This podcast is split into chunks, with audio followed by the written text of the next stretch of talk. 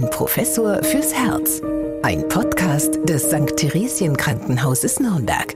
Herzlich willkommen bei einer neuen Folge unseres Podcasts Ein Professor fürs Herz mit Professor Dieter Ropers, Chefarzt der Klinik für Kardiologie und internistische Intensivmedizin am St. Theresien Krankenhaus Nürnberg und Anja Müller. Ja, bei unserem heutigen Thema Herz und Cannabis denke ich an eine unserer früheren Podcast-Folgen zu den Risiken des Rauchens zurück. Und damals haben wir ja festgestellt, dass ich gar keine Erfahrung mit Zigaretten habe und Sie es zumindest, glaube ich mal, wenn ich es richtig in Erinnerung habe, an der Erlanger Bergkirchweih für eine Stunde probiert haben oder so. Ähm, und da wurde mir ganz fürchterlich schlecht. Ja, das hatte ich, das haben Sie sehr eindrücklich geschildert. Und äh, ja, also beim Konsum von Cannabis sieht es jetzt bei mir ähnlich aus wie bei den Zigaretten. Also null Erfahrung. Ich habe noch nie gekifft. Äh, sind Sie mir in diesem Fall auch wieder ein bisschen voraus? Also das ähm, kann ich tatsächlich ganz äh, frank und frei sagen. Ich habe es auch noch nicht probiert. Aha. Ich habe aber auch mal äh, in der Vorbereitung nicht inhaliert, auch nicht. in der Vorbereitung auf ähm, auf äh, diese Podcast-Folge habe ich auch mal so ein bisschen reflektiert und ich hatte tatsächlich nur ein einziges Mal in meinem Leben die Gelegenheit gehabt, äh, ja, ein Joint zu rauchen. Ja, sonst hat sich auch nicht ergeben und ich bin immer wieder so ein bisschen, äh, ja, sag mal, irritiert, wenn ich durch die Stadt laufe mit einem meiner beiden Kinder vielleicht und äh, äh, mein Sohn oder meine Tochter dann sagt, Mensch, hier riecht es aber sehr nach, nach ja, Cannabis. Ja? Also ich, ich bin tatsächlich nicht immer bei dem Geruch sicher, was ich da rieche. Meine Kinder, die haben offensichtlich da schon mehr Erfahrung mit ihren 19 bzw. 18 Jahren als ich mit meinen 55. Ja, also das äh, geht mir ähnlich. Also wenn es dann immer heißt, hier riecht es nach Gras, dann muss ich mal sagen, hm, ah, okay. Aber wie Sie schon sagen, da sind wir vielleicht jetzt auch eine Generation, die jetzt äh, ja da vielleicht nicht so in Berührung gekommen ist oder vielleicht auch aufgrund unseres Umfelds. Also heute scheint das doch wirklich etwas üblicher zu sein. Da kommen wir auch später nochmal äh, drauf. Jetzt erst nochmal zur Erklärung für alle, die wie wir jetzt also so wenig oder gar keine Erfahrung mit Cannabis haben. Was ist denn das überhaupt? Cannabis ist jetzt, sind letztlich Bestandteile der Hanfpflanze. Ähm, und da sind eben Inhaltsstoffe drin, die ähm, berauschend oder entspannend wirken, beziehungsweise angstlösend. Also zwei wesentliche Inhaltsstoffe sind da enthalten, das Tetrahydrocannabinol, das THC, viele haben das ja schon mal gehört, oder das Cannabidol, das Cannabidiol, vielmehr das CBD und die haben eben entsprechende Wirkungen, ähm, die eben ähm, ja einen motivieren können, äh, einen Joint zu rauchen oder eben zu kiffen. Ne? Cannabis an sich oder die Hanfpflanze an sich ist ja etwas, was man schon über viele Jahrhunderte in verschiedenen Formen verwendet hat für die Herstellung von Seilen, für Ölgewinnung, ähm, ja, für eben ähm, auch medizinische Zwecke, aber eben auch zur Gewinnung von Haschisch und Marihuana. Ja, man muss ja auch sagen, Cannabis-Produkte gehören nach dem deutschen Betäubungsmittelgesetz zu den illegalen Suchtmitteln, deren Besitz und Anbau ebenso wie der Handel verboten sind. Und das wird auch strafrechtlich verfolgt. Und die Bundesregierung bereitet ja jetzt ein Gesetz vor, dass Cannabis ab einem gewissen Alter auch legal gekauft und konsumiert werden darf. Und darüber wollen wir uns jetzt gar nicht äh, unterhalten, über die Hintergründe und die geplanten gesetzlichen Regelungen, sondern bei uns geht es heute darum, um die gesundheitlichen Risiken von Cannabis. Und dabei besteht eben auch ein Risiko fürs Herz, denn Studien belegen, dass das Herz gar nicht so gechillt auf Cannabis reagiert wie die Menschen. Ähm, ja. Zum Beispiel kann es, was ich gelesen habe, da müssen wir uns ja wie gesagt auch ein bisschen auf die Theorie verlassen, es kann auch zu Herzrasen kommen, zum Beispiel beim Konsum. Genau, es kann äh, sogar, also der kardiovaskulär vorbelastete Patient, der kann durchaus relevante Probleme damit entwickeln. Also äh, zum Beispiel Myokardinfarkte und Cannabis, der Zusammenhang ist durchaus bekannt. Äh, neben Cannabis ist zum Beispiel Kokain auch ein Rauschmittel, das natürlich sehr viel intensiver ist, aber das auch Herzinfarkte auslöst und als weiterer externer Auslöser, wenn man so will, dann sehr ausgiebiges Essen. Also diese drei Faktoren können tatsächlich ähm, zum Herzinfarkt führen. Äh, Cannabis äh, neigt äh, dazu auch mal Krämpfe an den Herzkranzgefäßen auszulösen. Ähm, Cannabis kann über bestimmte Rezeptoren, die eben in den Herzmuskelzellen ähm, zu finden sind, aber auch ähm, in den Blutgefäßen, die das Herz selber mit ähm, Blut versorgen, ähm, über diese Rezeptoren, äh, wenn die stimuliert werden, zum Beispiel Rhythmusstörungen auslösen, Herzrasen, Vorhofflimmern, alles Themen, die wir schon hatten. Es sind äh, ähm, Fälle beschrieben, wo unter Cannabis ähm, Gebrauch äh, der Herz, die Herzmuskelleistung abgenommen hat, es zu einer Kardiomyopathie gekommen ist. Auch ähm, Herzmuskelentzündungen sind vorbeschrieben. Also da ist eine ganze Menge Zusammenhang zwischen Cannabis und Herz. Das Herz ist nicht äh, bei jedem ähm, ein unkritisches ähm, Organ, wenn es um den Gebrauch von Cannabis geht, weil wir eben diese Endokannabinoid-Rezeptoren die dort angesprochen werden, eben nicht nur im Gehirn, sondern eben auch äh, in anderen Teilen dieses äh, unseres Organismus. Am Herzen finden wir die besonders und damit sind die mit betroffen. Also ich kann nur sagen, äh, gerade für die vorbelasteten, erblich oder eben auch tatsächlich schon vorbelasteten Menschen, Neigung zu Rhythmusstörungen und so weiter, ist Cannabis sicher keine so wahnsinnig gute Idee. Jetzt sind ja, wie wir dann vielleicht auch schon festgestellt haben, die Konsumenten dann oft noch recht jung. Also die äh, sind vielleicht so zwischen 18, 25 Jahren alt, äh, manche auch noch jünger. Ähm, und die wissen ja gar nicht, ob sie vorbelastet sind oder ob sie ein Risiko tragen. Das heißt also, sind da vielleicht auch Langzeitschäden zu befürchten. Auf jeden Fall, je nachdem, wie lange man das betreibt, ja, kann es eben tatsächlich zu Herzschäden kommen, muss man sagen. Und wenn man raucht, ist es sowieso so, dass sie ja das gleiche Problem haben wie mit dem Zigarettenrauchen, denn ähm, äh, weniger problematisch am Zigarettenrauchen ist, ist, ja das Nikotin, sondern es sind ja mehr die, äh, die anderen, die Gleitstoffe, die, wenn Sie wollen, die Teere, ja, das haben wir ja auch schon besprochen, die dann eben die Probleme machen, die Athesterose äh, fördernd sind, die entzündungsfördernd sind, die äh, Lungenkrebs fördernd sind. Und wenn Sie also Cannabis jetzt rauchen, eben wie eine Zigarette, äh, dann haben Sie natürlich all diese Risikofaktoren auch mit eingekauft. Also äh, das spielt auch eine Rolle. Und dann muss man schon sagen, es ist immer ähm, leichter hingesagt, dass eben die, diese diese äh, Präparate, die man da zu sich nehmen kann, nicht äh, süchtig machen. Aber je jünger jemand ist ähm, mit, und ähm, damit startet und je mehr er dann davon äh, einnimmt, ähm, desto wahrscheinlicher ist es eben schon, dass er eine gewisse Suchtkomponente entwickelt. Auch da muss ich sagen, ähm, bin ich ähm, wenig begeistert, muss ich an der Stelle schon sagen, von der Öffnung hier, der gesetzlichen Öffnung von Cannabis für, ja, für jedermann. Also auch wie bei Zigaretten kann auch eine Sucht entstehen. Und je früher man eben beginnt, desto gefährlicher ist es. Und wenn ich mir überlege, dass man heute auf den Schulhöfen eben schon Cannabis kaufen kann, ähm, illegal natürlich, aber ist natürlich für die Jugendlichen ein, ein, ein, Anreiz. Und wenn man eben in diesem frühen Lebensalter beginnt, ist es durchaus äh, problematisch. Auch die ähm, Entwicklung von, ähm, ja, die weitere soziale Entwicklung ist ja durchaus beeinträchtigt. Also man weiß zum Beispiel von Kindern, die äh, frühzeitig regelmäßig Cannabis nehmen, dass die in der Schule nicht so gut zurechtkommen, äh, dass die dann bei der spätlichen Berufswahl ähm, äh, auch Abstriche machen, was den Beruf betrifft, die Einkommensstruktur, das sind äh, Dinge, die eine Rolle spielen. Es entwickeln sich häufiger Depressionen ähm, und andere psychische Erkrankungen.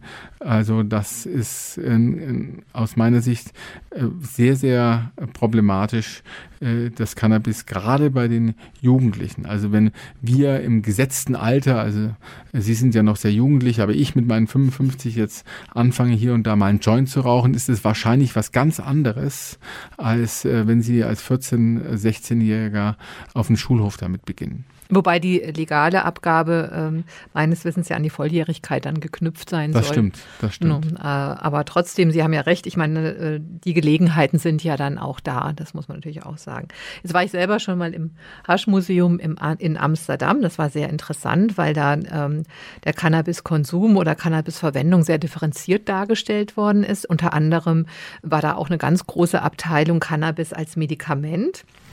Und das ist ja über lange Jahre hier in Deutschland gar nicht möglich gewesen. Da waren die Holländer schon weitaus liberaler, wie überhaupt im, äh, in der Cannabisabgabe. Und bei uns dürfen aber auch seit 2017 Medikamente mit Cannabis bei schwerwiegenden Erkrankungen verschrieben werden. Also zum Beispiel begleitend bei der Chemotherapie. Und auch der medizinische Gebrauch ist nicht neu. Also äh, in China hat man schon im äh, zweiten oder dritten Jahrtausend vor Christus äh, Cannabis verwendet. Und auch bei uns im letzten Jahrhundert oder noch vor vorletzten Jahrhundert wurde Cannabis als Medikament genutzt.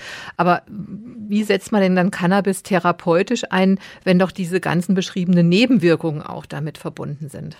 Das sind ja sehr gravierende äh, Probleme, wo Cannabis zum Einsatz kommt. Also chronische Schmerzen zum Beispiel, die äh, anders nicht gut behandelt werden können, wo die Medikamente, die man damit braucht, noch mehr ähm, Probleme verursachen als mutmaßlich das Cannabis. Ähm, oder zum Beispiel, Sie sagten es ja schon, der Chemotherapie, um die Nebenwirkungen der Chemotherapie abzumildern, Übelkeit, Erbrechen, Gewichtsverlust. Äh, diese Patienten profitieren schon vom Cannabis, wenn es eben äh, entsprechend überprüft worden ist, die Indikation und dann auch in der entsprechenden Dosierung und auch Darreichungsform verwandt wird. Und auch bei der Multiplen Sklerose setzt man Cannabis ein, ähm, um eben Krämpfe, die da eine Rolle spielen, starke Muskelkrämpfe abzumildern. Also es gibt schon sehr sinnvolle Einsatzmöglichkeiten und gerade ähm, uns begegnet das halt relativ häufig in der Schmerztherapie.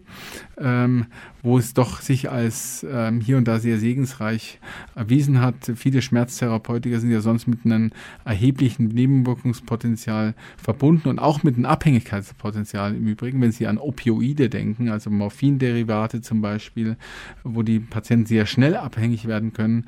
Und da ist wahrscheinlich Cannabis noch das äh, geringere Problem.